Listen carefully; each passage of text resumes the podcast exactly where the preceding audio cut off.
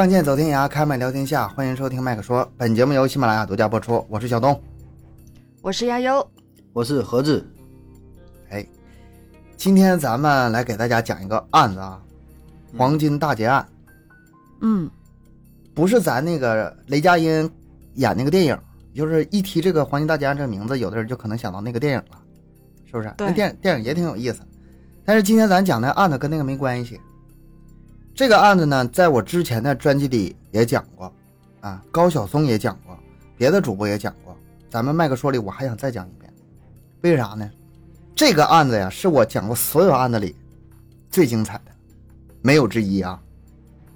是吗？嗯评价这么高吗？啊，嗯对啊，嗯嗯，就是很多听友在我以前那个，因为我之前我那个大案那个专辑里不是讲过吗？他们在底下评论留言，都是什么太精彩啦，太有意思啦，可以拍成电影啊，嗯都这种。所以说呢，这个我想，哎呀，这个也别捂着了，再舍不得也拿出来给大家讲讲吧。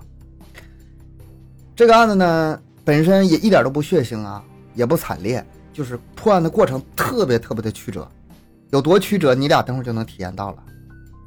好的，我的总结，这个案子之所以能破，有三个要素，你看看，你们记住了。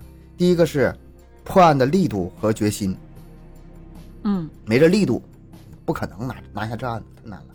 第二个，持久的耐力，嗯因为这是一个悬案啊，时间非常哦久远。第三个很重要的一点，幸运，你得有运气，没运气这案子也是破不了。你脑中有这三个这个概念啊，听着听着你就知道我在说什么。嗯今天这个二位话可能少点啊，主要听我 讲案子哈。你俩这个什么茶水啊、瓜子啊都准备好，行嘞，一个一个在旁边扇风，一个在旁边端水，嗯就听东哥讲故事这事，期这期节目好录哈，这期节目好录，对，就没咱们什么事儿，用耳朵录，用耳朵录就行，嗯不用嘴。对，咱们从这个案子的背景开始讲起。我从这背景一亮出来，你们就知道这案子有多不得了了。我党曾经出现过两个党中央，背景够大吧？你这我党这俩哦字一出来，这个这案子就得破。我党，没也没那么容易。一九二七年四月十二日，咱先把这两个党中央说一下啊。蒋介石公开背叛革命，这咱们都了了解的历史啊。发动四一二反革命政变，后来呢，那个时候我党就非常危急啊，马上就是秘密开会，成立了第一个临时中央委员会，后来也成为正式的那个党中央了。嗯后来呢，由于工作上各种调动吧，这个上海政治局成员人数不够了，就是人数上已经不合党章了，那没办法，要举行就是成立第二个临时中央，这是咱我党历史上的这个一个很重要一段历史啊，两个临时党中央。现在咱们说说这个跟黄金大劫案有什么关系呢？这黄金在哪儿呢？嗯，这就得从一九三一年开始讲了，也就是咱们这个第二个临时党中央。嗯，时间咱们很容易想象哈，当时上海正在那个白色恐怖那个情况下，那党中央要是从事这革命活动吧，它需要很多的经费，经费你无论再怎么节省也不够。现在就是他们去就是怎么说呢？经费紧张到别说正常工作，连自身安全都无法保证。他们不是在地下工作吗？也不能筹款，也不能捐款，所以说这个财政的来源只有两个途径，一个是苏区建立的红色苏维埃政权拨款，一个是向共产国际申请援助。咱们今天说这个是第一个途径，苏区那个红色苏维埃政权拨款拨来的黄金哦，啊，咱说的黄金在这儿呢。嗯，你想啊，当时这个拨款啊是不可能通过这个邮局汇款的，对吧？只能派秘密特就是特工秘密运送。脑中有画面了吧？咱常嗯就是看电视那种、看电影那种画面出来了，谍战那种画面，秘密交投。嗯然后苏区呢克服了很大困难，拨给了临时中央黄金多少呢？一百二十两。他这一百二十两是那个老制啊，就是半斤八呃一斤十六两那个老制，咱们老说半斤八两，半斤八两嘛。对，他这一哦百二十两和咱们现在是多少呢？七点五斤，四千多克，这些黄金呢，请的金匠啊，给它高温化成了融化成了十两一根的大金条，啊，十两一根，一共是十二根，装到了一个定做的白铜小盒子里，合口用锡焊封上。这是咱们今天要聊的重点——黄金大劫案里的黄金。嗯嗯嗯咱们可以想象啊，这笔黄金是非常非常重要，而且数额巨大的呀，不容有失啊。想要安全送到临时中央，是非常需要非常谨慎、非常妥善的，对吧？其实当时就是就负责运送这个方案已经非常非常周到了。怎么来的呢？哈，从江西送到上海，途经六个地下交通站。悠悠，我问你个问题啊，六个交通站需要几个交通员？呃，肯定不是不止六个，我不知道有多少，但是应该很多 七个，啊？这么少吗？六个我感觉可能会人太多不行，人人太多不行。六个节点，为什么要分这么多人呢？而不是一个人从头送到尾呢？我个人分析是这样：那些地下党工作者啊，他如果是从一个地方从头到尾啊，从那个江西送到上海的话，他一路途经这么多地方，嗯如果说当地有看到外地人过来了，他是当地的那些就是伪警察们，就是啊反对派们是非常显眼的，很容易看到他们。啊，很对对吧？所以说他们每就是这些交通员，每个人都在自己熟悉的地界当地人活动，让你口音啥的，人一看这外来的，保证是非常警觉呀。不显眼啊，不容易被发现。然后他们在交接地点把这东西一交接，然后哎反几几几个步骤过去送到上海。然后呢，所以说就是这个七名地下交通员就承接了这次任务。交接采用什么方案呢？喜欢听谍战的，就是现在就可以仔细听了。当时的那个财政人民委员会的会长，就是也就现在的财政部长是谁呢？是林伯渠，啊，老一辈这个革命家了。他亲自书写了一个汉字，这个汉字是七个笔划，把这七个笔划破解拆开之后，制成七枚印章，分别交交给七个人，也就是什么呢？啊，这七个人的印章凑在一起是一个完整的字儿。哦，每个交通员不知道这个完整的字儿是什么，它只有一个笔划。这个字儿是什么字儿呢？咱可以提前说一下啊，就是那个快慢的快字儿。你你比你划了一下，它是几划？快慢的快七七划。七对对，这个字儿林伯渠当然知道了，但是其他所有人都不知道。但是这个呃字儿拆开之后，七个做成了七个印章，送到哪里呢？这事儿林伯渠就不知道了。每个人单独负责这块儿，就是分负责一块儿，其他人都是互相保密的。这是第一，一个印章，第二个做了七套锁具加上钥匙，下线的钥匙可以打开上线的锁，很巧妙吧？嗯把这些钥匙和锁发给交通员们。对接的时候怎么对接呢？两个人啊，先对暗号，这是第一步，对上了之后就开锁。你如果能开我的锁，我再把我的东西给你，这是锁的作用。然后等到这个锁开成功了，行，没问题了。上线已经把东西不是交给下线了吗？这个时候下线把那个印章交给上线，为什么呢？这个印章的作用相当于一个凭证，代表这个人的嗯任务完成了。啊，我东西交交给下线了，这以后这这个就跟我没关系了，我的任务全完成了。证明我完成任务了，哦对吧？下线把印章给我事就不是我的事儿了，你下线的事儿了。嗯，一级一级的传传递下去。嗯嗯你就想想这这个是不是挺巧妙的？这个对对对，这个嗯印章它不是一个凭据嘛？其实一般情况下是用不到的，就是你把这个东西运送到了就完事儿了呗。这印章什么时候用呢？就是万一发生意外的时候才用才能用到。哎，这一次黄金大劫案这个印章就用到了，因为真出事儿了。方案定下来之后开始运送呗，运送是什么途径呢？一九三一年十一月六日从瑞金启程啊，路线是这样啊：瑞金、南平、福州、温州、金华、杭州，然后是松江、上海，一共是哦七、七个地点，每个人负责一块儿。这个线路啊，其实不是最近的线路，是有点绕的。但是当时那个情况下，就是大家普普研究之后决定吧，这个线路是比较安全的。就算是绕一点，但是满打满算，一个月应该是这个东西能送到。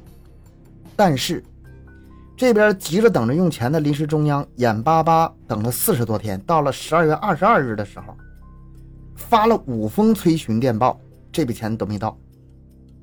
丢了。一九三二年元旦，苏区政治保卫局局长邓发拿着收到的六个印章嗯来请林伯群鉴定，说：“你看这印章是不是原件啊？”林伯群一验，哎，没错，是原件。但是所有人都意识到出事儿了，因为拿回来六个印章，嗯不是七个，差一笔，出岔子了。嗯，那个悠悠，我问你啊，他差的是哪个？回来六个，差一个印章，差的是哪了。那不应该是最后一个吗？对，就是最后一个。我怎么感觉你在质疑我的智商呢？我我是帮那，如果说出岔子的话，后面就全都接不上了。所以说，如果说对啊，差一个的话，只能是最后一个差了，前六步都没问题。嗯也就是这个“快”字的最后一笔，这个“那”啊，没回去复命，没送到苏区。嗯，现在问题已经确定了，问题出在最后一站，松江到上海，嗯，那就查吧。但是你想一下，这个案子一般人查得了吗？全程是绝对的机密啊。这么说吧，当时的上海那个特科权限不够，他们查不了。后来兜兜转转吧，很费劲，又找到这个中央，找到这个交，找到了那个第七个交通员上的上级领导。这个交通员呢，虽然是这个领导管理的，但是这个领导其实不知道什么任务，只是说，哎呀，就是组织让他派个交通员完成任务啊，就派了，他也不知道什么任务。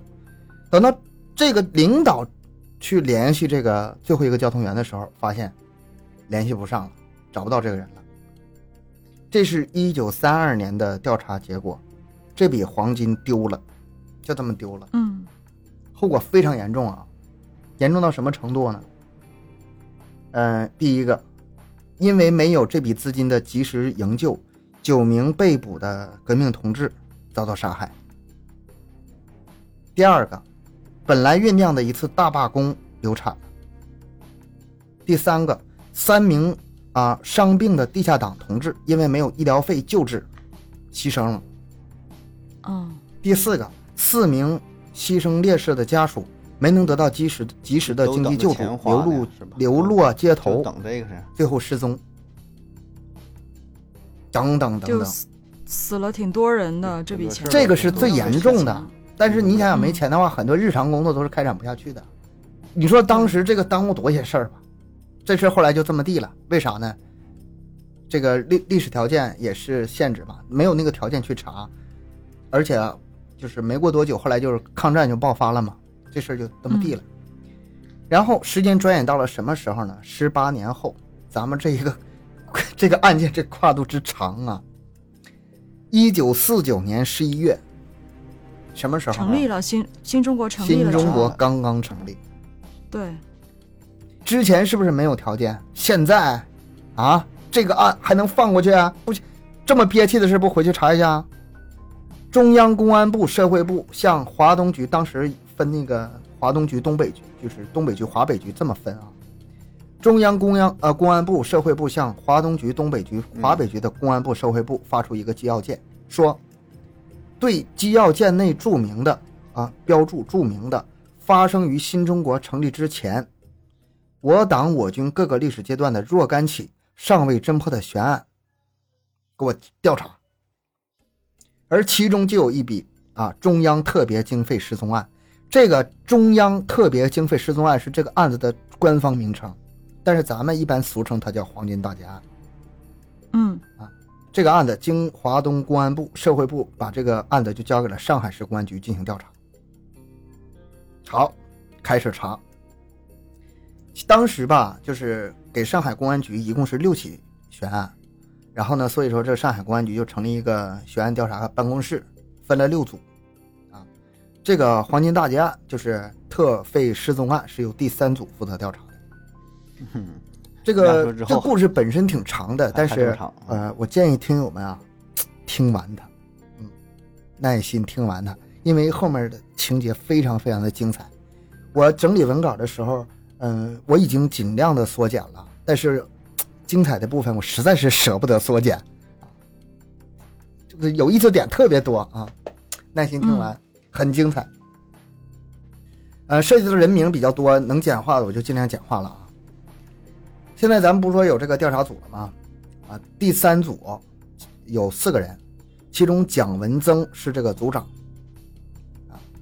然后这四个侦查员接到任务之后吧，太少你就，是吧？拿资料呗这个蒋文增就拿到卷宗了。啥线索。这个卷宗一到手，他这个眉头又一皱啊，为啥？轻飘飘的，一点分量都没有。打开一看，一份材料，两页纸没了，怎么查？十八年前那的怎么查？嗯，挺，我觉得挺难的。而且当时也是绝密啊，那怎么办呢？嗯怎么查呀？四个人一商量，得，那咱去找北京吧。这个材料上写林伯渠了，这是林伯渠当时参与，就是，呃，嗯参与的。找这个，现在林伯渠已经是秘书长了，当面了解情况。对，然后第二天，一九四九年的十二月六日，他们就登上了北上的列车到北京。等了三天，林伯渠秘书长接见他们了。为啥等三天呢？你们想这是什么时候二十？分钟，有话赶紧说。中国这咱们中华人民共和国刚成立，那个时候事儿可太多了，是吧？哦事儿太多了，太忙了。案子是挺大，但是事儿实在太多了。但是林伯渠秘书长给了他们二十分钟时间，到这一步，这个四名侦查员才算是了解了咱们之前我刚才说的那些情况。嗯他那个内部材料写什么我不知道嗯，但是这四名侦查员在那材料上什么都没得到信息，很少信息。林伯渠最后提供了一个线索啊，这个记得从瑞金派出那个交通员，就是第一个交通员呐，好像姓秦，曾经给一个呃老革命家叫高自立当过警卫员，然后侦查员就马上前往沈阳啊，虽然没有亲眼叫到高自立吧，呃，因为高自立那时候已经身患重病，不到一个月就去世了，但是。呃，临死之前还是给他们线索，说那个姓秦的那个，他曾经那个警卫员呐，叫叫秦普、嗯，啊，现在在解放军第十三兵团任职呢，现在是副师长了，就给他们这么个线索。咱们现在不是七个交通员嘛，咱们给他定个外号、啊，从第一个到第第七个，咱们分别叫老大、老二、老三，一直到最后一个老七啊，这么好记啊。秦普是老大。见面之后啊，这个老大并不知道自己运送的是什么东西，也不知道这个收货方的真实姓名、身份，什么都不知道，也不清楚执行的命令是什么，甚至连那个他送的那个东西最后是否送到了地点，他都不知道。这次上海这个警方侦查员，这个悬案三组的侦查员出现在面前时，他才恍然大悟啊，啊，怪不得那玩意儿那么沉甸甸的，原来是黄金啊！就管这一环，也不问是啥，也不问说给谁，我完成我这一段任务就完事儿呗，对吧？你多多的多多的话也没有。对呀、那这这是这也是纪律啊。对对啊，那那个时候都这样，我觉得他们执行任务的时候都这样。他这才知道嗯啊，运送的是黄金，而且这黄金最后没送到。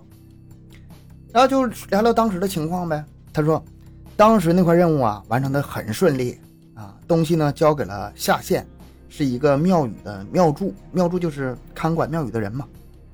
嗯他也不知道那个庙宇庙祝的真实姓是什么，反正暗号对上了，那就给锁也打开了，嗯然后也拿到一个印章啊，他一直纳闷那个印章是什么玩意儿，你知道吗？然后那个侦查员把那个“快”字儿给他看的时候啊，我那印章原来是“快”字的第一笔那个点儿啊，怪不得就像一个黄豆粒儿稍微大那么一点一粒儿似的，他才知道。啊，你说这个得有多那个什么保密啊？是然后侦查员就就问呢，这个老二妙祝是什么人呢？然后秦普就说什么什么人，什么什么人。这个咱们就不用太多的去赘述了，因为这个悬办呢，不知道通过什么渠道找到了一份中央保存下来的绝密档案，呃，找到了十八年前前六名的秘密交通员的姓名、籍贯、年龄，所以说啊，就这前六个人儿顺着找呗，一个传一个，一个介绍一个，能有点线索。反正这几个都扒出来了，你要不这么捋着，对啊，描述相貌，然后再找，这得多难呐！那算挺不容易了。好在这个这几人都哎找着，到这个时候这就挺不容易，了啊，这都都是这倒好找，这还还真找着了。对啊啊，他这是到这个这个秦普这儿，就老大这儿之后，哎找到这么一份档案，省老事儿了嗯，省老事儿了。然后第三组就哎，但是他们找的那份档案呢，就唯独没有第七位，就缺那么一位。第三组就捋着线呗，啊，去南平找老二，嗯，去福州找老三，去温州找老四，去金华找老五，一路顺藤摸瓜，非常顺利，最后到达杭州，找到老六。你看啊，讲了咱们可没有多长时间，已经讲到老六了，但是重点戏都在后面。呃，老六呢叫刘志纯，四十多岁，但是因为早以前跟这个党组织失去联系了，所以说新中国成立之后呢，他是普通老百姓，啊，没有在这个党组织里工作。侦查员就问他说：“你还记不记得那次任务啊？”哎呀，老六说：“这事儿我记得呀，那是我最后一次给组织完成任务。”老六当时是在一个叫茂福竹行当伙计，他说了。哎，一九三一年十二月一日晚上七点，有人来敲竹行的门，然后这是从金华转过来的上线交通员，就是老五呗。嗯，两人对上暗号，办理交接手续，然后对方就挥了挥手，转身出去了。第二天，老六就以探望亲戚的名义，向竹行老板请假去上海，啊，找这个老七去了。他们定的呢是在那个找这个叫一个汉源站房，站是那个客栈的站，一个相当于一个旅馆，在那里碰面，一宿没睡。老六入住客栈后就躺下睡觉了，一觉醒来已经是下午四点。我现在说的已经开始涉及到细节了，涉及到后面破案有一些关键线索了啊，所以我讲的这么细这么慢。从门外进来一个人，三十五六岁，身穿黑色棉袍。头戴同样颜色的绒线帽，后半部的帽檐放下遮挡着寒风，一张脸被风吹得略微泛红，双手拢在袖管里，微微佝偻着背，嘴里冒着热气，然后向账房打听是不是有个杭州来的竹行先生人住啊？老刘一听这是来接头的下线呢，哎，两个人就这么一搭话。对上暗语之后，老六拿出锁，对方拿出钥匙，一开打开了，然后把那个呃“快”字的倒数第二个笔划，就是那个撇，交给了老六。至此交割完成，对方冲老六点了点头，拎着那个小皮箱，一声不吭的出门而去。老六的任务完成了，嗯，很干净。这次的任务对于老六来说，其实是非常危险的。那个下线刚刚离开五分钟，警察就来盘查客栈了，行李也搜了，但是好在他这任务不是已经完成了吗？所以说警察什么都没搜到，啊，有惊无险。要是晚来几分钟，那运的东西肯定要丢啊。嗯，老六返回杭州杭州后的第五天，啊，有一个顾客来朱行谈生意。眼见四下无人，说突然说出暗语，老六知道这是自己人呢，就是是来取凭证的，就把那个撇交给对方。这个人他不是那个老大到老七中的任何一个人，他就是来收你凭证的，往苏往苏区交的啊。每每次每次这几个人完成任务之后，就是都会有一个人，就相当于来验证一下，说你是不是完成这个活了，是吧？你办完了，哎，收回来啊，说明你这关你你这环节是。没有问题的，这个对吧？就到到了到下一步。凭证就是你不是说它有一个锁，然后有一个字的那其中一一一画吗？嗯，还有一个凭证吗？呃，这个印章就是那个笔画就是凭证，他们是一个东西。哦哦哦，就收他老七给他的那个凭证是吗？对。哦哦，明白。然后他把这个印章交给了对方之后，他的地下党生涯也结束了，就是后来一直到解放。他也没再跟组组织联系上，应该是他的上级领导出事了。但是当时为了这个保密和安全规定嘛，就是你脱党了，你不能再这么联系了，你就是化身为普通老百姓，平民呗，老实呆子。对对对，也不能。但是解放之后呢，他去这个军管会和市委吧反映当年情况，说我当年是党组织一员。也正是因为他这个反应，那个那份是就是六个人的绝密档案的资料。才能把它记上，有他信息啊。对，哦，现在就查不到什么环节了呢？呃，当年这笔特费是最后一道环节，也就是松江的那个穿黑色棉袍的男子，就是老七嘛。问题出在他身上。现在问题是，老七拿到货之后去了哪里？为什么没送到上海？人也找不到了。要想查这个疑团，第三组就得去松江开始查。这四个人一商量哈，你看啊，咱们可以顺着这个思路一起来想一想，如果你们是侦查员的话，这个案子怎么破？你说咱们就这点线索，怎么去找这个老七呀？后来，那没有办法，只能先去这个老六当初下榻的汉源账房去打听一下，毕竟是他俩在那交接的嘛，那是最后一个线索。嗯嗯那就去吧。结果去一查，这个汉源战战房在当年抗战爆发那年就关门了。十八年过去，几经战乱，好在四个人组组呢，就是当中有一个是松江本地的，他比较熟悉这里情况，他就去打听。哎，还真不白打听。几经周折，把当年的这个账房给找到了。账房说，当年汉源账房啊是有账本的，一九三七年底这个战房关闭时，他都带回家了，一共二十二本，你们要不要？哎呦，还真有这信息。这张人一听，哎，这好二十啊，二本，啊 赶紧把地址告诉我啊！他们就去找这个账房住址，就是这个账本的地址。其实这个账本用处也不大，你想啊，他那账本里能记啥？他就记老六的那个住宿信息呗，他也记不了老七的呀。老七他应该也不会在那过夜吧？拿东西就走了呀。拿完就走，他是对吧？对啊见个面转身就走了。后面你就知道那个那事儿了，就是后面会讲到这儿。呃，但是有一点是可以确认的，就是老六所所说的那个确切时间是否准确，只能说把这事儿明确了，而且现在也没验有证一下呗。而且也没有其他的这个线索可查，只能从这儿查起。他们就把这个账房一查，哎，记得真好，把老六那天的住宿情况记得一清二楚。没错，老六说的是非常准的啊！一九三一年十二月三日在那住了一晚，其他线索呢没了，没了。啊，那下一步怎么查呢？四个人一商量，有一个人想到一个细节啊。按老六说，那个下线交通员是双手拢在袖管里进的汉源账房，我刚才可说到了哈，对吧？嗯从老六的描述来看，客栈老板和账房对这个老七的出现一脸茫然。那个老七不是本地人，他们不认识，而且他们这个交接时间呢也不是那么精确，有可能是早几天，有可能是晚几天。你为了交接成功，那个人是不是得提前来几天，然后找个地方住下呀？而且他进那个、去老六那个住的那个站房去的时候，手里可什么都没拿，什么行李都没拿，他必须得有个落脚点呢。放他行李啊，晚上在那住啊。而且还有一个关键一点，他们在那个时候晚上是宵禁的，关城门。那么那么晚的时间，他拿到那个东西之后，他是出不去城的。所以，哎，这几个汇总起来，老七肯定有个落脚点。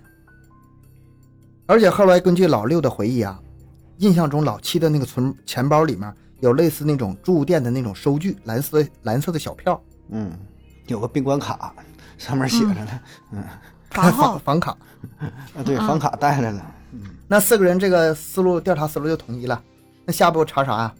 调查松江城里所有的旅馆，这活不好干，是查十八年前的旅馆的入住对入住记对啊，录。时时十八间太年前长了，嗯，时间太长了，那时候不像现在，你说一调身份证，一查嗯一目了然了。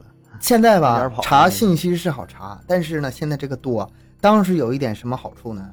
呃，那个时候城市发展都不大，松江那时候就是个嗯。小地方，旅馆的数量是有限的，嗯。哦，而且他们基本上都是一个圈子里，头同行，可能都认识，甚至还很熟。而且啊，十八年，你说时间长吧，是挺长，但是呢也还可以，还可以。他们就找找找，就是呃找那个这个四个侦查员，就找这个他们住的那个旅馆的老板，就跟他聊，哎，一聊就得到线索了。十八年前，松江城里一共五家旅馆，汉源账房、啊，还好不算很多。清福阁旅馆、行天华客栈、九峰三流旅社和就是他们住的这家，已经开了三代的老牌大福祥旅馆，一共就这五家，还行，那就查呗。排除。一家了，那这家他没住对啊不是过是。吧？对啊，对啊排排排除一家，嗯。但是他们这一查，发现这情况有点不妙，为啥呢？他有的吧是有账本的，捋完账本之后没有找到相关线索，有的嗯，账本都没了。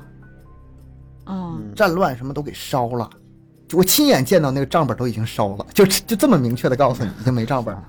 五个旅馆查完之后，线索断了，又不知道下一步怎么办。你就知道，你就说这个案子有多难破。这时候怎么办呢？这三组就就是向上面汇报，这上面上级市局宣办可要他们工作结果呢，要工作汇报呢。其他几组啊，一共不六组吗？其他几组进度可不错啊，案子可快破了，你们可抓紧点时间。人家那小活，你这玩意儿能比吗？嗯，几组进展快。然后这三组，哎呀，这愁的不行啊，大家就一起抽烟，一根接一根，冥思苦想，怎么查呀？怎么查呀？他们在想，虽然有的旅馆没有了账本无法调查，虽然推断老七这个有可能入住其中某个宾馆，虽然目前调查看来已经无法进行下去，但是有没有这么一种可能性，就是老七没住旅馆？而是借住在别的地方，或者是亲戚朋友家，这个推断是没有依据的，啊，没有证据有这个就支持这个推断的。但是你也不能把它排除掉，这个可能性有没有？有，但是很小。但是更难查，这样。对呀，这个就更难查呀。然后侦查组，那那那有一丝希望也得就是呃去努力争取啊。侦查组找到当地派出所，通知各个居委会主任参加紧急会议。啊，一定要调查到所有家庭，有没有民国二十年，也就是一九三一年十二月三日啊，那天呢是入冬以来第一个结冰的天。当时谁家来过亲戚朋友？是一个呃穿黑色棉袍、戴着黑色绒线帽的中年男子。听起来吧，这个方案挺难，但是还是可行的。为什么呢？那个时代流动人口少，邻里街坊特别熟悉，别说自己家来什么人。就算邻居家来什么陌生人，这些那倒是也有可能记住。然后全城的这些居委会啊，工作效率很高，一天半就出来结果了。结果是 查不到此人。我以为是结果是查到，我以为查到一百多个，我以为查到了，没有借住在亲戚朋友家。嗯，线索又断了。哎呀，就在这个时候，大家山穷水尽的时候。运气来了，我之前说了三点，其中有一点就是运气。对，当然啊，运气也是都在有准备的人的手里的。这蒋文增说：“哎呀，来松江这里看来也没什么线索可调查了，要不咱们就先回上海吧，过了春节再说。马上要过节了，过春节再说。”那其余三个人没办法呀，那行，那也只能这样了，点头赞同。然后其中一个人向这个组长蒋文增请假，先说哈，松江军分区司令部有一个他老乡，山东老乡，啊，姓杜，现在是杜参谋。他跟这个杜参谋四五年没见了，趁着这个机会请个假去看看他。组长蒋文增说：“那去吧，准假。”哎，这么一去有线索了。嗯，巧了，这个人去军分区司令部。他这个老乡杜参谋非常热情啊，说什么也要把其余三个人都请来。你说来都来了，我得尽尽地主之谊呀，盛情难却。然后蒋文增他们三个人也都跟着去了，去这个呃军区司令部。杜参谋特别热情啊，让伙房给炒了四个菜，整了两瓶白酒，四个人好好吃喝一顿。然后这个众人吃着吃着吧，哎呀，这菜炒的真好啊，赞不绝口的啊，不错。这菜做的不错，然后杜参谋觉得挺有面子，很高兴，嗯，就把这个厨师叫出来，跟这些客人们见见面，夸你做的好呢，来跟大家喝一杯吧。然后这个厨师就入席吃饭了，大家吃的很高兴。闲谈期间，这几个人就把这次来执行的调查任务就说了说呗。哎，这十八年前案子呀，就费这么大劲没头绪啊，真难呐。厨师开口说话了。我知道那年吧，松江这边还有一个可以住宿的地方，不知道你们调查过没有？这话一出，这四个侦查员眼睛唰就亮了，你知道吗？那个时候已经是嗯山穷水尽了。一听厨师说这话，有洗浴中心呢，你非得别往宾馆找啊，是吗？还有个洗浴，差不多。这个厨师十八年前已经是大厨了，已经是手艺非常好了。他当时在哪儿呢？在松江保安团司令部里掌勺。那个保安团司令部有个内部招待所，五十张床位，只接待内部或者有关系的人，所以外界不知道。嗯嗯，不知道，嗯如果不是这个厨师说出来，他们死都想不到有这么一个地方。这个线索是意外惊喜啊！然后侦查员第二天就去这个专区公安处呗。你想，这几个侦查员走到哪里都是一路绿灯啊，对吧？中央派的那个对案的那特哪儿不殊特殊任务，对吧？对啊特殊任务这是。哪儿都得就是开红灯绿灯但。是我觉得挺挺奇怪，就是他们在饭局上，就是厨师是外人啊，他们能说吗？就是他们说不说那个细节？呃哦，就说有这么一个案子，我想找这么一个人，啊，什么什么样的，他他不会说这个什么是什么呃特特别经费啊，只要什么黄金案呐，什么不不提这些。他不会像我开始说那么细的。嗯然后这个他们就去找这个保安团的档案，一查，发现档案堆里竟然保存着保安团司令部内部招待所七年来，一九三零年到一九三七年的全部住宿人员登记资料。嗯，为他准备的这是。嗯，赶紧翻吧，是吧？等啥了？翻吧！民国二十年十二月初那几天的住宿人员记录，把军人排除掉，因为他们已经就是确定对方不是军人了。然后再筛筛筛，一共筛出三个人，一个姓张，是酱园的老板；另一个是一起来的张老板的太太，两人来松江访友。啊，入住团保安招待所担保人员是保安团的副团长厉有光。嗯，这一看不像啊，是不是？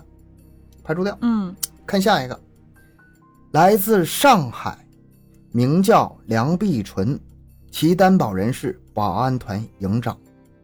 梁碧纯十二月一日中午入住，十二月四日清晨离开。然后再查看这个附附在登记簿上的那个保安团营长出具的担保函，被担保人梁碧纯是他族叔，嗯就是一个亲戚的叔叔郭北昌所开的祥德源国药号的店员前来，啊松江向于天成中药堂联系采购中药。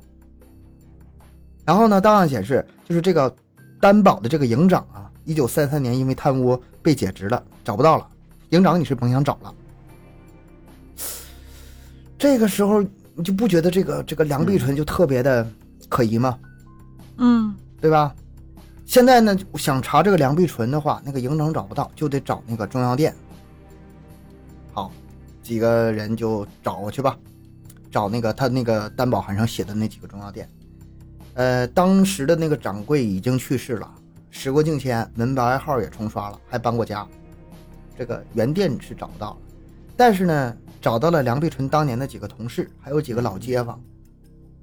总结调查完之后，有这么以下几个线索：第一个，梁碧纯说话是带上海郊区口音，听说是江苏省嘉定人。第二个很重要，他们找到了当年梁碧纯的照片，哦一家人合影过节的时候照片。第三个，梁碧纯是那个时间段突然失踪的。这是很可疑啊。嗯梁碧纯离开上海，就是那几天去松江之后，过了大约三四天，返回了他的那个药铺祥德园。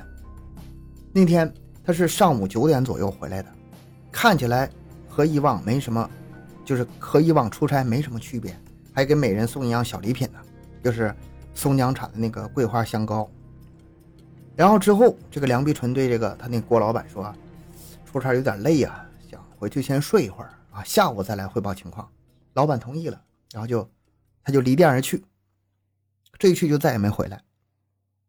然后下午郭老板等到四点多的时候，快打烊了，这个还没见这个梁碧春回来，是不是有问题啊？生病了？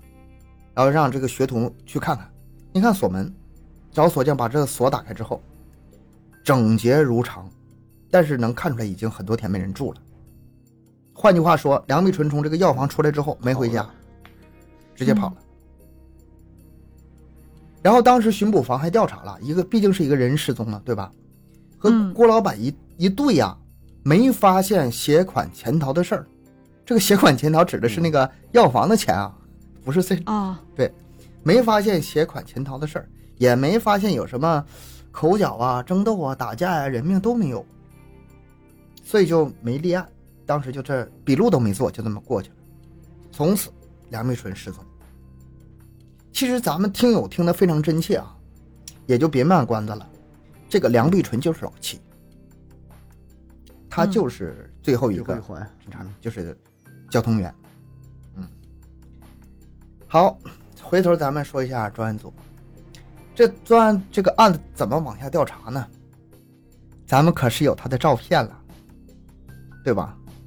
嗯，拿着这个照片去找老六，这这老六没少找，没事净找他。嗯，老刘一眼就认出来，没错，这就是当年跟我交接的那个人，对上了。哎，现在老七这个身份确定了，就是梁碧纯。那现在下一步工作就是揭开当年梁碧纯，也就是老七的失踪之谜。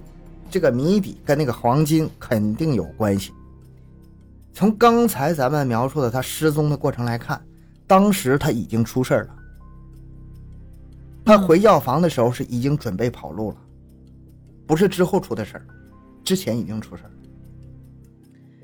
嗯，有两种可能性。第一种，他有意无意发现他运的东西竟然是一百二十两黄金，起了贪念，于是决定侵吞黄金，然后远走高飞，这是第一种可能。第二种可能，任务过程中出事了，或者可能被捕了，或者可能叛变了，或者是，但是如果是被捕叛变，就这些东西吧，案件调查组呢就通过各种关系啊，是应该是能查出来蛛丝马迹的，但是没查到。所以现在整个调查组更倾向第一种可能性，这个家伙呀，把那些黄金私吞了，外逃。那他为什么还要先回药房一趟呢？不直接跑啊？呃，可能有事情要交代呗，就是有事情要处理一下呗，善后呗。而且他还有家小呢。哦，我到这儿我没没没可没透底儿啊，咱们讲的过程中再给你透。嗯调查组兵分两路，一路去他老家嘉定，一路去继续调查他这个店。继续调查店没什么更多线索，但是去嘉定城这块有线索了。县公安局徐局长听明来意之后，哎，这事好办呐！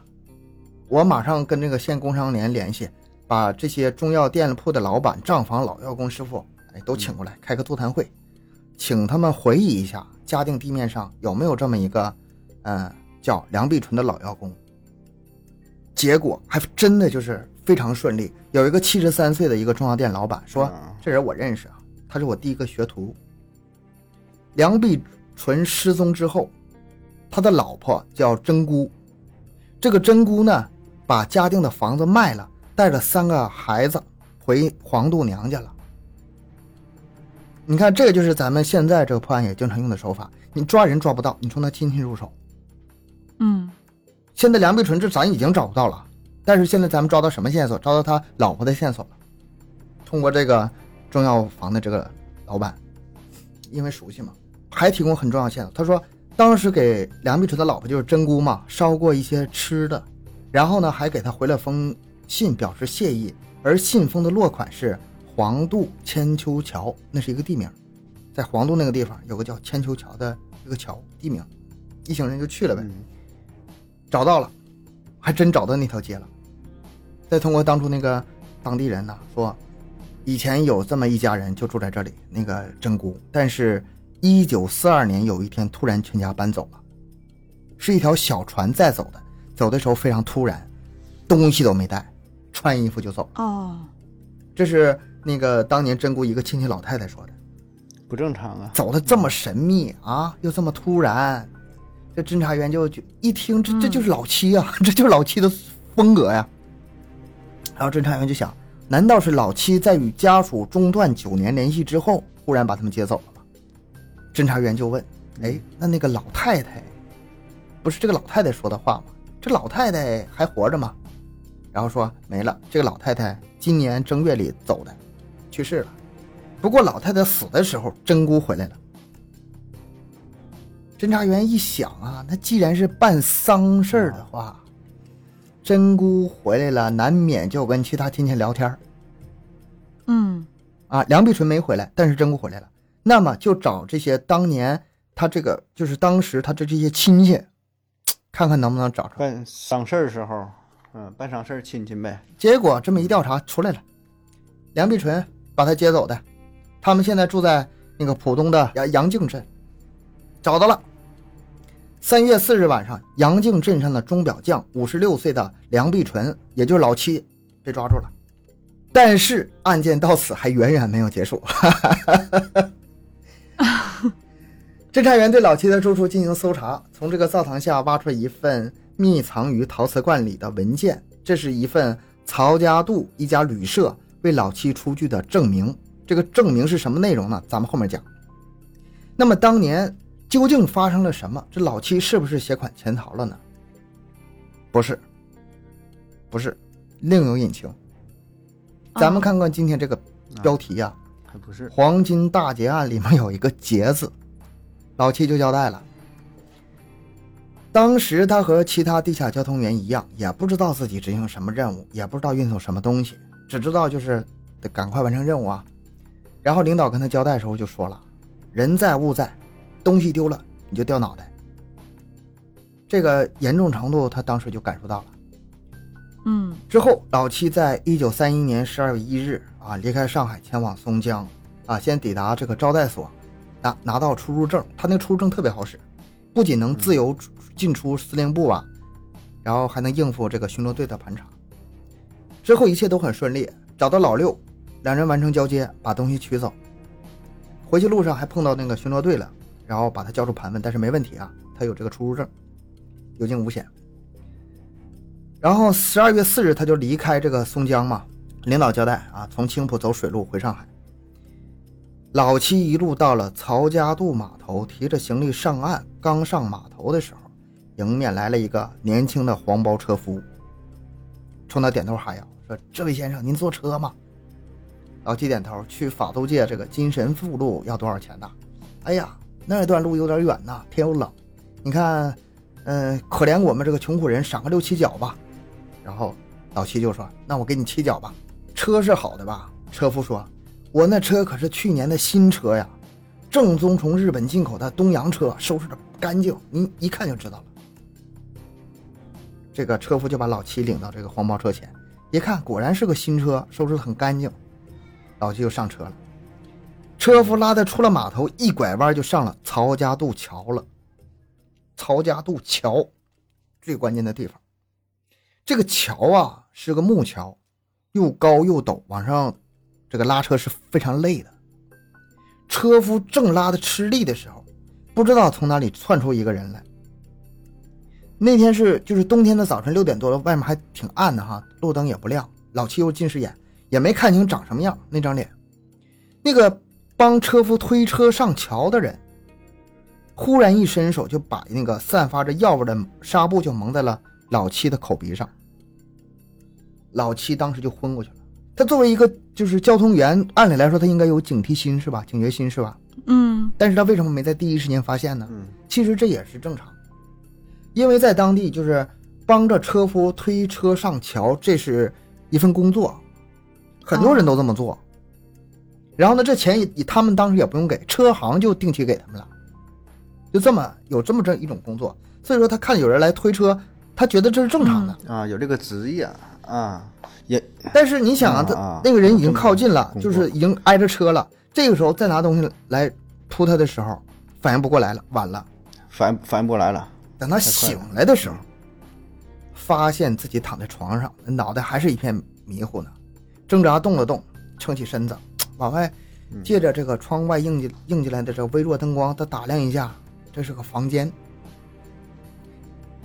正奇怪自己怎么躺在这么一个地方，有个这个店小二进来了，先生醒了，哎呀，您这一觉睡得可真长啊，一早到现在一口气儿睡了十八个钟头啊。老七还有点迷糊，我怎么来这儿了呢？你们这里是？哦，一看对方是那个旅馆的茶艺，咱们就叫他店小二吧。你们这里是旅馆？哎呀，他突然想起他那任务了，赶紧去看行李。他那些东西都在，钱包也在，但是小皮箱不见了。嗯这个皮箱里装的是什么，他可不知道。但是他拎在手里的时候，就看那体积，看那重量啊，他猜出来是黄金了。八九不离十就是黄金。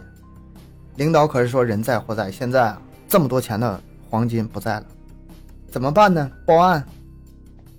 那个年代报案，嗯没嗯有用啊。然后向上级解释，解释不了。而且那个时候吧，上级就是听到解释之后，也不能完全相信你，也得调查是吧？但是上级没有那个调查的条件，很有可能就直接执行纪律了。执行纪律呢，很有可能就是直接除奸了。嗯老七就憋屈啊。如果自己确实是奸吧，那被除掉也就除掉了。可他不是奸呐，尽管犯了很大的错误，如果这样被除掉，太冤枉了。所以老七给就是下个决定，把这条命给留住。那就赶紧离开吧，还磨蹭个啥呢？然后不行，我得跑路啊，准备跑。但是突然老七冷静了，不行。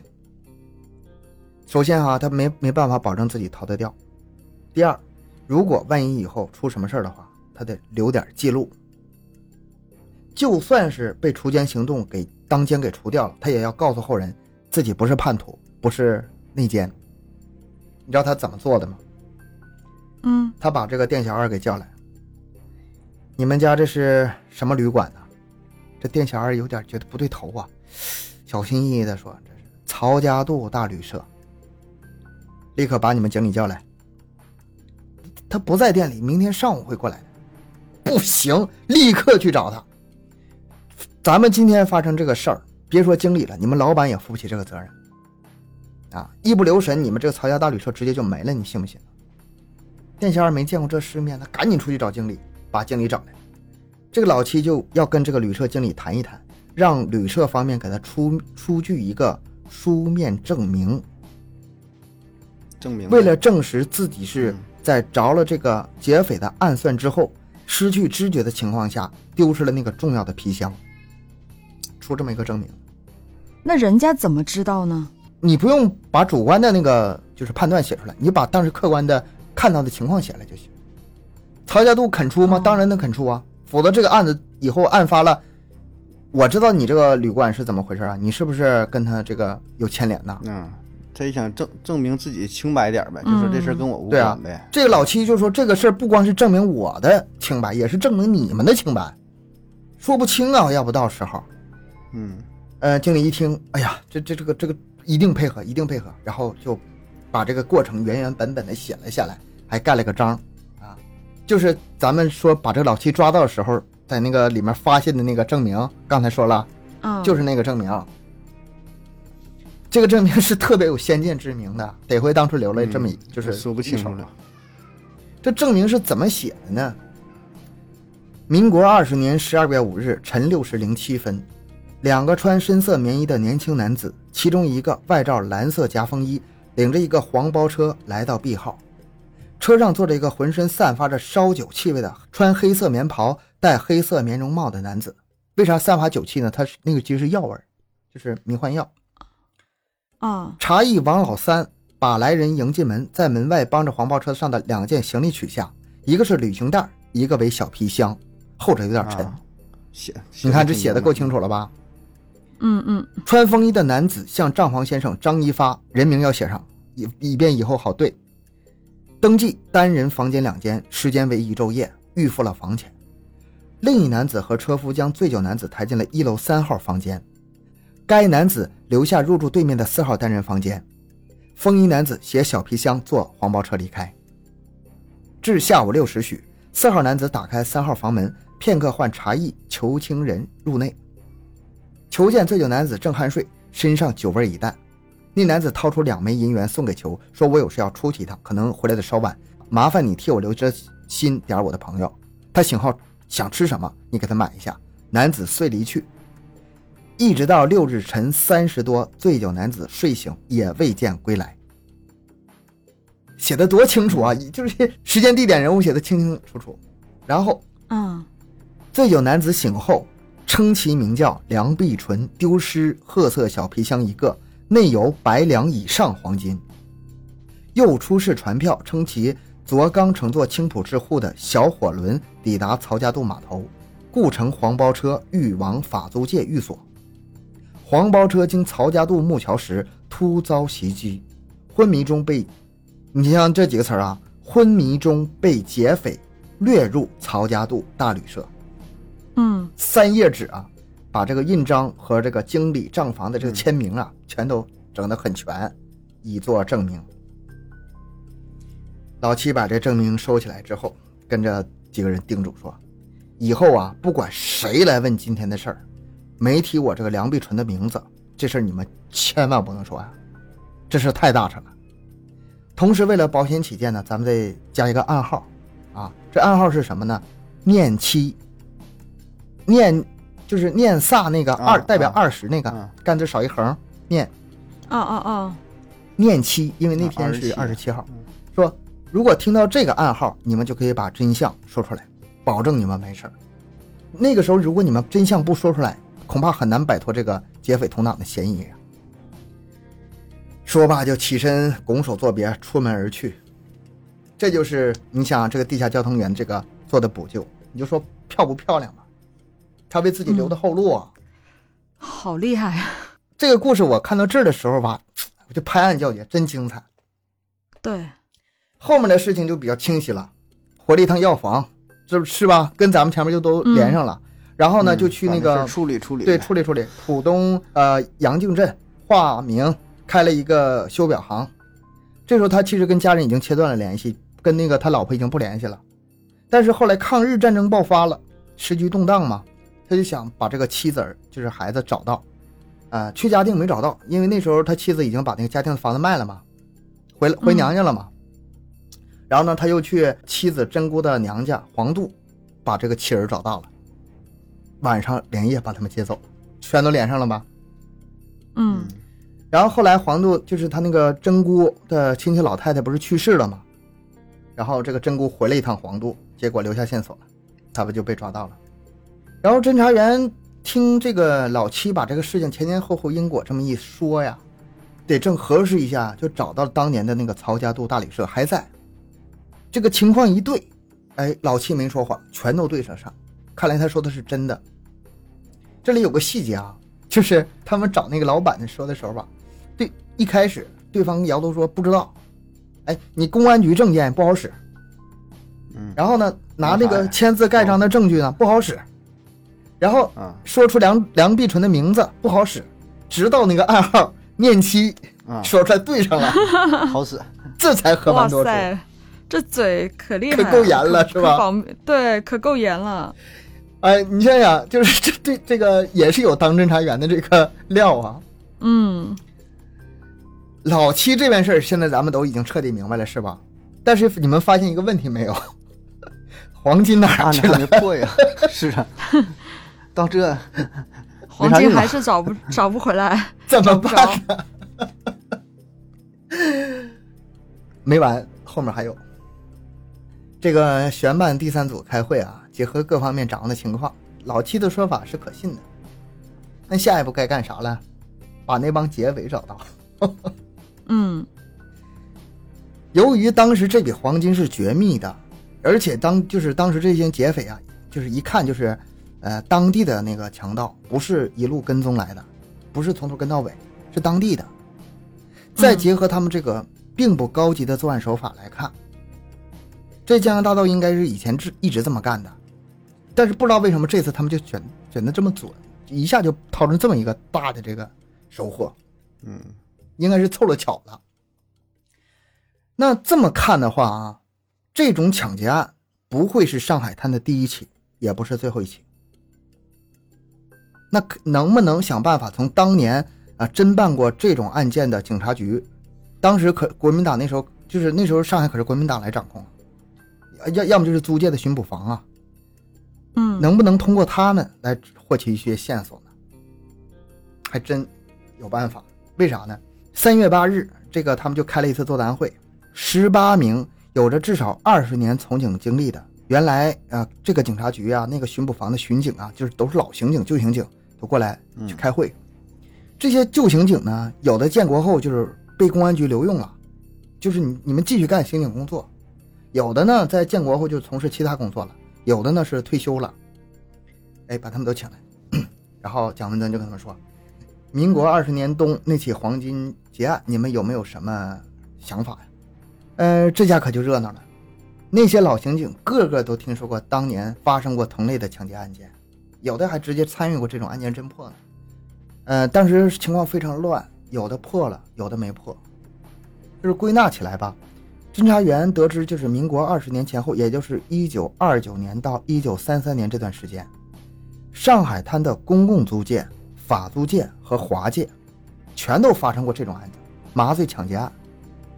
作案手法各异，有的人在人力车上，呃，上下桥或者是路坡时下手，然后把人拉到旅馆、破庙甚至民宅进行抢抢劫；有的呢在船上。仓房里下手，有的在饭馆、包房里作案，有的在戏院、电影院下手，这种情况当时特别多。嗯，其实这种犯罪你听上去挺厉害啊，技术含量非常低。呃，你只要胆子大，然后手里有这个什么工具啊、麻醉药啊、人力车呀，你就行动了。然后你再有点眼力就行了，哪些人有钱就行了。然后一个老刑警又问哈，我冒昧的打听一下。这个四位政府同志说的被劫黄金数量巨大，有多大呀？超没超过五十两啊？然后蒋文增说：“啊，实不相瞒啊，这颗被劫黄金超过一百两啊。”这老刑警说：“他肯定没破。如果这破了，这这是天大的案子，我们这肯定都知道。但是我们不知道，说明这个案子根本就没破，当时没有抓到这个人。这个观点很快就是这个与会刑警就是都认同了。”那怎么办呢？要不去各个监狱去调查一下，看看这监狱里有没有什么人知道这个情，就是情况啊？说如果说谁能提供线索的话，给他们提前释放什么的，对吧？现在直直至今日，这种那个获取线索的方法，咱们也在用啊，减刑嘛，对，减刑是吧？嗯，就向监狱啊发这个协查通告啊，凡是知道线索的，一经发现重大立功啊，可以减刑或者提前释放。但是无疾而终，没有任何线索。事情又发生转机了。四月七号的时候，曹家渡大旅社的那个经理啊，咱们之前说的那个经理，跑来找蒋文增。那天晚上值班的时候啊，跟他那个职工，就是以前那个嗯店小二聊天的时候，说到这个案子了。然后那个店小二说，他前两天晚上睡觉做梦，梦到了当初强盗作案时用的那辆黄包车。因为他见过那个黄包车，啊，他见过那个黄包车，他在梦中看到那个黄包车是大牌照，号码是三零零幺六九。你按理来说做梦不太靠谱，对吧？对啊。但是，一听他说这个牌照，好像是有点靠谱。为啥呢？首先，咱们说大牌照啥意思？当时那个上海是分三个地界儿。公共租界、法租界和华界，就是各个地界吧，它是各个各地的牌照，只能在自己区域里拉这车的。对，后来这个太不方便了，然后大家一起商量，那咱们出一个大牌照吧，可以在这三个区里畅通无阻，就这么出了个大牌照，这是第一个。后来那个号码呢，三零零幺六九是什么意思呢？头两位三零是哪年？他们这个案子是什么时候发生的？一九三一年。当时有个重要的一个证词，就是说，哎呀，您来坐我这车吧，我这车去年新买的。还实话，真是三零年的车。啊，你记不记得？就是老七刚坐黄包车的时候。你看，这都是小细节呀。为为啥我舍不得删掉呢？这梦，这梦也太神奇了吧！三零对上了，就肯定是三零年的。然后后面零幺六九是什么意思呢？呃。签发的第一百六十九个牌照，嗯，这个可信度是非常高的。顺着这个牌照往下找，但是很遗憾，车找到了，但是没对上。为啥呢？这辆车当时是个私家车，不对外接活，也没借过别人，所以说这条线索就断了。好难哈！哎，我还以为他做梦真的梦到那个牌照了，以为准了那是？对呀，他不是。都得买彩票去。这个这个这个案子非常的曲折，这线索断就断了很多次，怎么办呢？运气又来了。咱们前面说不是请了十八个，就是老警察嘛，过来开会嘛，对吧？嗯。当时也没得出具体的好办法，但是案件的转机是出现在这里的。为什么呢？当时有个与会者叫曾峰，咱们叫他老曾啊。原来是法租界巡捕房的刑事巡捕。有一天晚上，忽然来几个公安局的便衣啊，问了他名字之后就把他带走了，送去哪里？送去上海市第二看守所。犯了什么事儿呢？其实不是他犯什么事儿，就是他当年有几个巡捕房的同事犯事儿了，是政治上的事儿啊。那那个年代是吧？很容易理解，嗯政治上的事儿。嗯他没什么可交代的，但是又没有证据，没办法，只好坐牢。等到这个警察把这个事情调查清楚，再把把他放出去。所以都要说，这个老警察在这段时间里就被压被关在了第二看守所里。那个时候啊，刚解放不过一年，还在清理阶段，所以说人非常多呀，非常杂呀。老曾那个监房一共二十来个犯人，这些人呢，其实也不是明确的犯人，就是可能什么情况都有，整天没啥事干啥就瞎聊天呗。老曾当过刑警，见过世面呐，咔就在那聊，很多人愿意跟他聊，他就把这个黄金大劫案这个案子给说出来了，还说呢，哎呀，这个案子现在还没有破，共产党还在调查呢。哎，第二天，有个同监的人犯把这个老曾悄悄撤到监房一角，向他咨询一个政策问题。人民政府说坦白从宽，将功折罪，立大功受奖。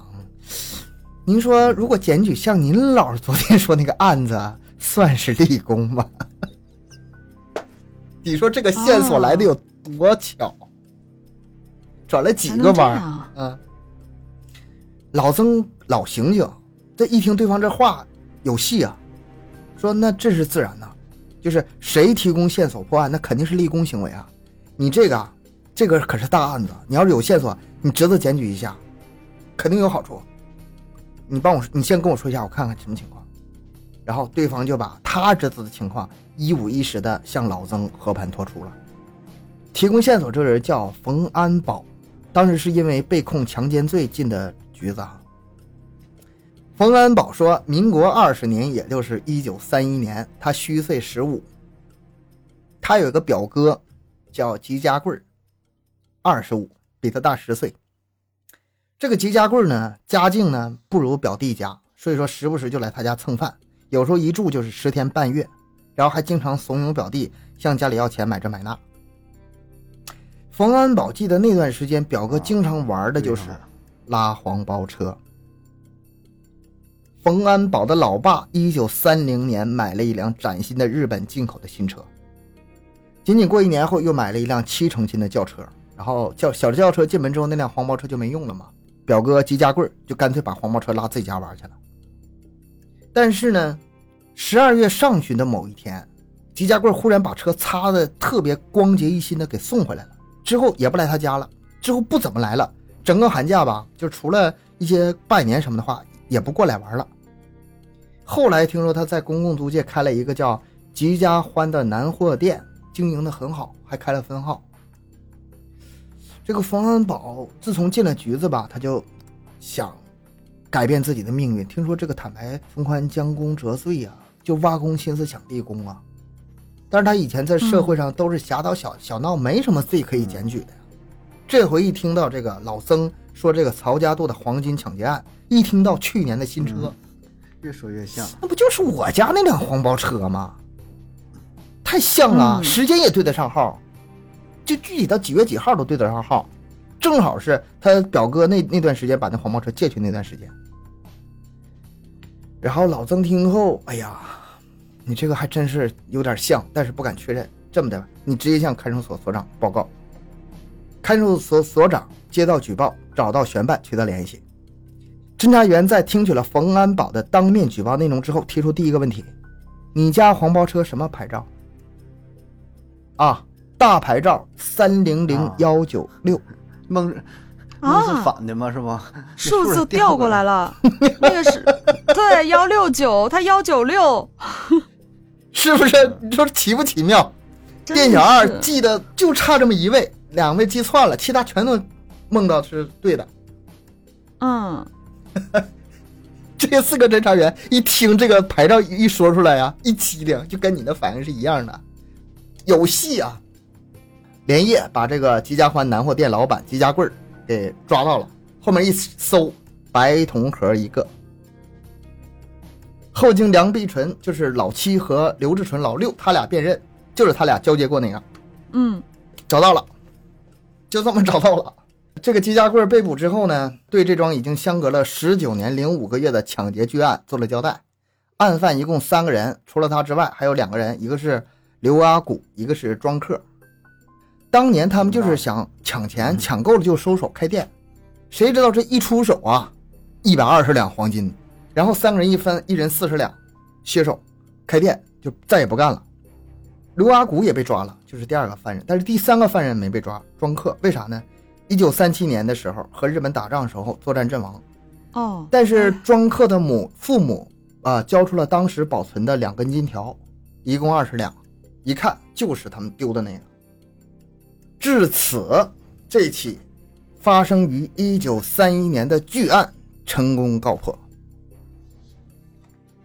一九五零年十一月十八日，吉家贵、刘阿古以抢劫罪被判处了死刑，立即执行。梁碧纯，也就是老七，被判有期徒刑十年。当时没有这个什么玩忽职守啊、重大责任事故这些罪呀，他是以历史反革命罪被判决的。但是呢，根据现实情况呢，判决之后虽然判了，但是把他当时就释放了，没关他，就是以这个反革命分子身份吧，交地方监督管制就行了。他也算是一个对他最大的宽容处理了吧，但他确实确实犯错了，了，对，有责对，任，有责任。对，犯错了。然后嗯。一九五九年病逝，啊，嗯，冯安保啊，就是这个想立功这个小子呀，检举有功，半年后释放啊。哼，然后那个老曾呢也是立功，然后再查，哎，他跟这个那个原同事确实没啥关系，然后也给这个释放。太曲折了，这是。这个案子就这么结束了。啊，对精彩精彩，鼓掌鼓掌鼓掌。我捋这个稿子的时候啊，我手上稿子是很多的，嗯，三万多字吧。但是我想给咱听友讲的时候，尽量是把一些特别呃就是细节的东西就去掉了。但是我嗯精彩的点我一个没删，我都保留了。啊，你说这些点，你说删哪个你你你舍得呀？嗯是吧？？真的很精彩，甚至包括那个那个梦到那个三零零幺六九那个号码，后面还对上了。这个有点不可思议啊，感觉嗯，挺神奇的。是嗯特别神奇，而且这是一个真实的案件，它不是小说写的。这你听着起来是不是有点像小说，这个像电影？足够了，那种这个对对对对，那情节你编都编不出来。对啊，我觉得这个有电影吗？嗯，好像是有，但是好像没有拍的特别好的。那个我有听友就跟我反映说，嗯哎呀，这这个太适合拍成电影了。你知道这个版权搁哪儿不？我想拍成电影，拍成连续剧或者电影。我说我我也不知道，这个是你得找谁？嗯这挺好的题材，真的很精彩挺好的题材。是我听过，嗯，最精彩的一个案件了。他吧，你说是案件，但是，呃，实际上它有点像谍战，有点像因素非常多。呃，旧时代、新时代，我觉得最精彩是哪段？就是那个老七后来发现东西丢了之后，找这个旅店老板要做个证明那事儿。出出对去证证明那段特特别厉害，真的太他如果没有那段的话，按就是后来这个专案组破到这儿的时候，这块就基本上断了，不知道怎么办了。还有啥呢？他当初逃命其实也是对的，他如果不逃命的话，这个黄金劫黄金这些人也抓不到，追不回来。他当时逃命之后，在若干年以后，十八年以后，又重新把他的线索又续上了，把那个劫黄金那些人找到了。嗯，哎呀这个案子讲了一身汗呐，也听友们不知道睡没睡着。哎，醒醒醒醒，故事讲完了，可以起来了。挺好挺好。很精彩，至少我没没犯困啊，我真是是真是没听过，这以前真是没听过。对呀对呀，没听过，真没听过。不不知道，就是好像大概知道个这么个事儿，但具体这些细节儿真是不太就是我听说过是有这么一个悬案，就是历史就是比较大的案子吧，那个时候，但是我没有细看，因为我我好像看了个开头，觉得好长好长好，长。老长了。我原来那个讲了十多期嘛，才讲完。嗯然后今天我还就是录节目之前还跟悠悠盒子，我们，哎呀，这期我要录多长时间呢？我不知道能不能讲得完。你俩少插嘴啊，要不我讲不完了。还行，你看我跟盒子都没敢没敢说话，嗯，要三个小时能讲完呀，是我们俩都都是好好的乖乖的当听众。行，那咱们这个故事算是讲完了，也是了了我一番心事儿吧。一直惦记着把这嗯故事跟大家分享一下。呃，之后有什么好的故事，也请大家告诉我们，我们也去找资料给您讲一下。然后您对这个故事有什么看法，也可以在评论区留言。如果想听啊、就是更详细的版本，可以去东哥那儿听一下。哎，对我那个老详细了。嗯，行，那咱们这期节目就到这里。呃，感谢大家收听，欢迎大家多多留言、分享、点赞。节目更新时间是三七二十一。家庭有群联系主播商务合作，可以关注我们的微信公众号“麦克说 Plus”。咱们下期再见。拜拜。拜拜。